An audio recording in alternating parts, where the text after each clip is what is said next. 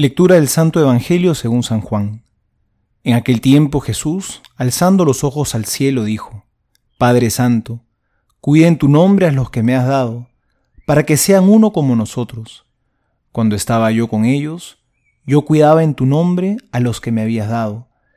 He velado por ellos y ninguno se ha perdido, salvo el Hijo de la perdición, para que se cumpliera la Escritura.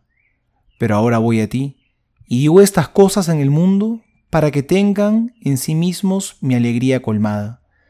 Yo les he dado tu palabra, y el mundo los ha odiado, porque no son del mundo, como yo no soy del mundo.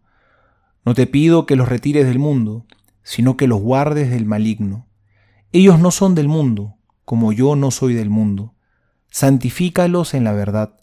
Tu palabra es la verdad. Como tú me has enviado al mundo, yo también los he enviado al mundo y por ellos me santifico a mí mismo, para que ellos también sean santificados en la verdad. Palabra del Señor, gloria a ti, Señor Jesús. Hoy Jesús nos va a decir una verdad muy importante. No somos del mundo. Hemos sido enviados al mundo porque tenemos una misión. Ahí donde no hay Dios, llevar a Dios. Esa es nuestra misión. Pero no somos del mundo, somos de Cristo.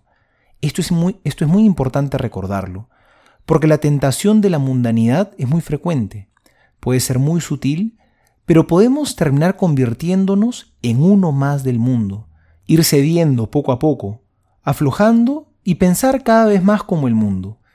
A veces podemos decirnos, hago estas cosas porque no tienen nada de malo. Quizá más bien la pregunta podría ser, más que si no tienen nada de malo, ¿qué cosa de bueno tienen? Porque son al final las cosas que Dios quiere para mí?